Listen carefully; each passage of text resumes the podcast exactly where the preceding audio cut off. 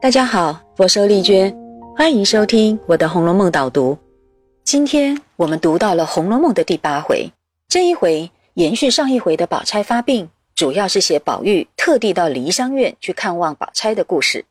当宝玉来到梨香院以后，小说家就透过他的眼睛去看宝钗，并且做了很重要的描述，其中啊隐含了三个重点。那有哪三个重点呢？第一个重点是你注意到。宝钗房间的那些门帘和身上的衣裳都是半新不旧的，可见她的性格是不在乎外在的装饰，喜欢淡泊素雅的风格。也所以前面薛姨妈才会把那十二支精致的宫花转送给其他金钗，以免浪费。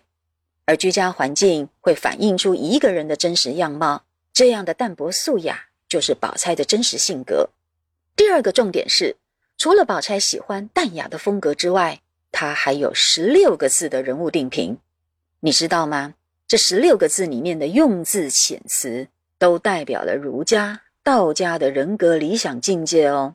例如说“藏于”这个词，就带有道家意义，那就是苏东坡所谓的大智若愚，用来指一种不锋芒外露、不张扬好胜的内敛低调；而手拙，则是曹渊明。杜甫用来自我期许的人格坚持，表示一种不愿意争名夺利，也不屈从潮流的高洁。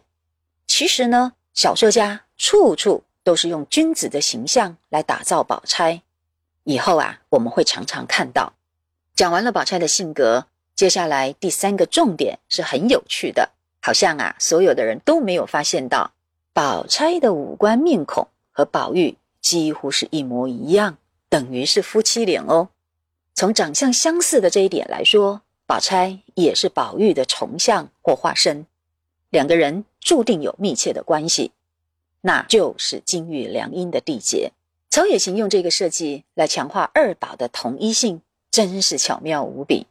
然后呢，故事就来到了宝玉和宝钗这二宝的互动上了。我们可以发现到，这是小说里宝玉和宝钗。第一次的单独相处，也是两个人的金锁片通灵玉第一次被放在一起，两个人并肩同看。不知道你有没有注意到，这个时候距离宝钗到贾府来已经很有一段时间了，而黛玉呢是第一天来到贾家就对通灵玉很好奇，第二天就拿来细看。所以比较一下，你就会发现，宝钗并没有一般人的好奇心。也其实没有把金玉良姻的预言放在心上。那既然如此，这个时候他为什么又突然想到要看通灵玉呢？原来这个时候宝玉来看望他，刚好没有其他的闲杂人等，于是宝钗才特别注意到这块通灵玉，随后也引出宝玉对宝钗的金锁片的好奇。小说家就借由这个机会放大他们的形象，让我们知道上面所镌刻的完整文字，原来。金玉是互相对等一致的呢？怎么说金锁片和通灵玉是对等一致的呢？在这里，我要提醒大家注意两个重点：第一，金锁片是和尚嘱咐要宝钗佩戴的，而上面的题字也是和尚所给的。而你知道，和尚是具有神通的半仙般的使者，冷香丸就是一个证明啊，所以薛家才会遵从他的指示。把文字站在金锁上面，并且薛宝钗这么个不喜欢披披挂挂的少女，也才会愿意把这个沉甸甸的装饰品给戴在身上。可见呐，金锁片具有一种神谕的性质，有上天指定的意义哦。我们再看第二个重点，你注意到了吧？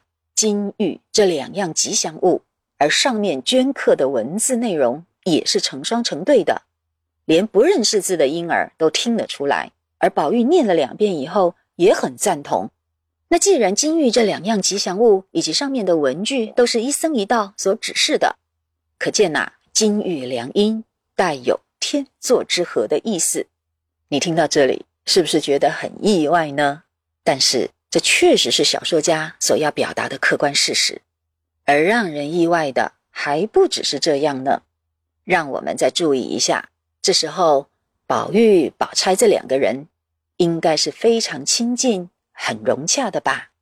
你看，两个人近身并观金玉的时候，宝玉还闻到了宝钗身上所散发出来的冷香丸的芳香，彼此的交流真是越来越亲和，越融洽。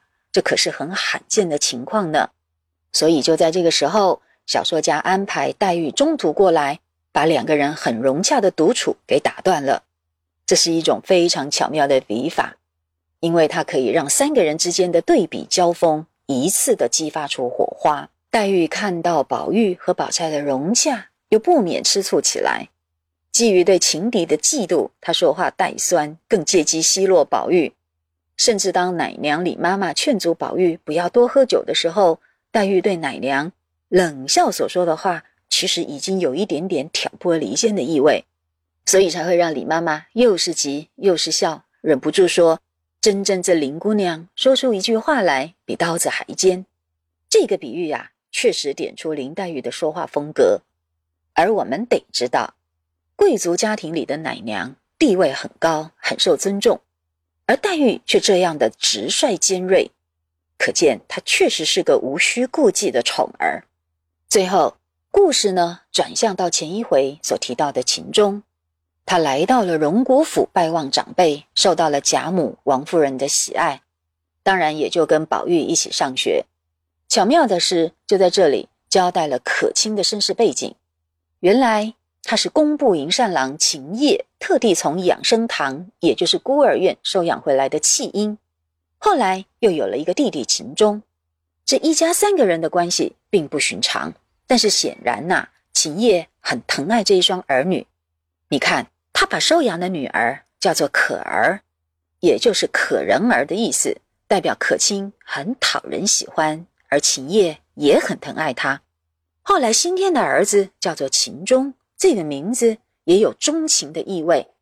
果然，秦业为了儿子的教育煞费苦心，倾囊去筹措学费，让秦钟去贾府的家学读书，在在都可以见到他深厚的父爱。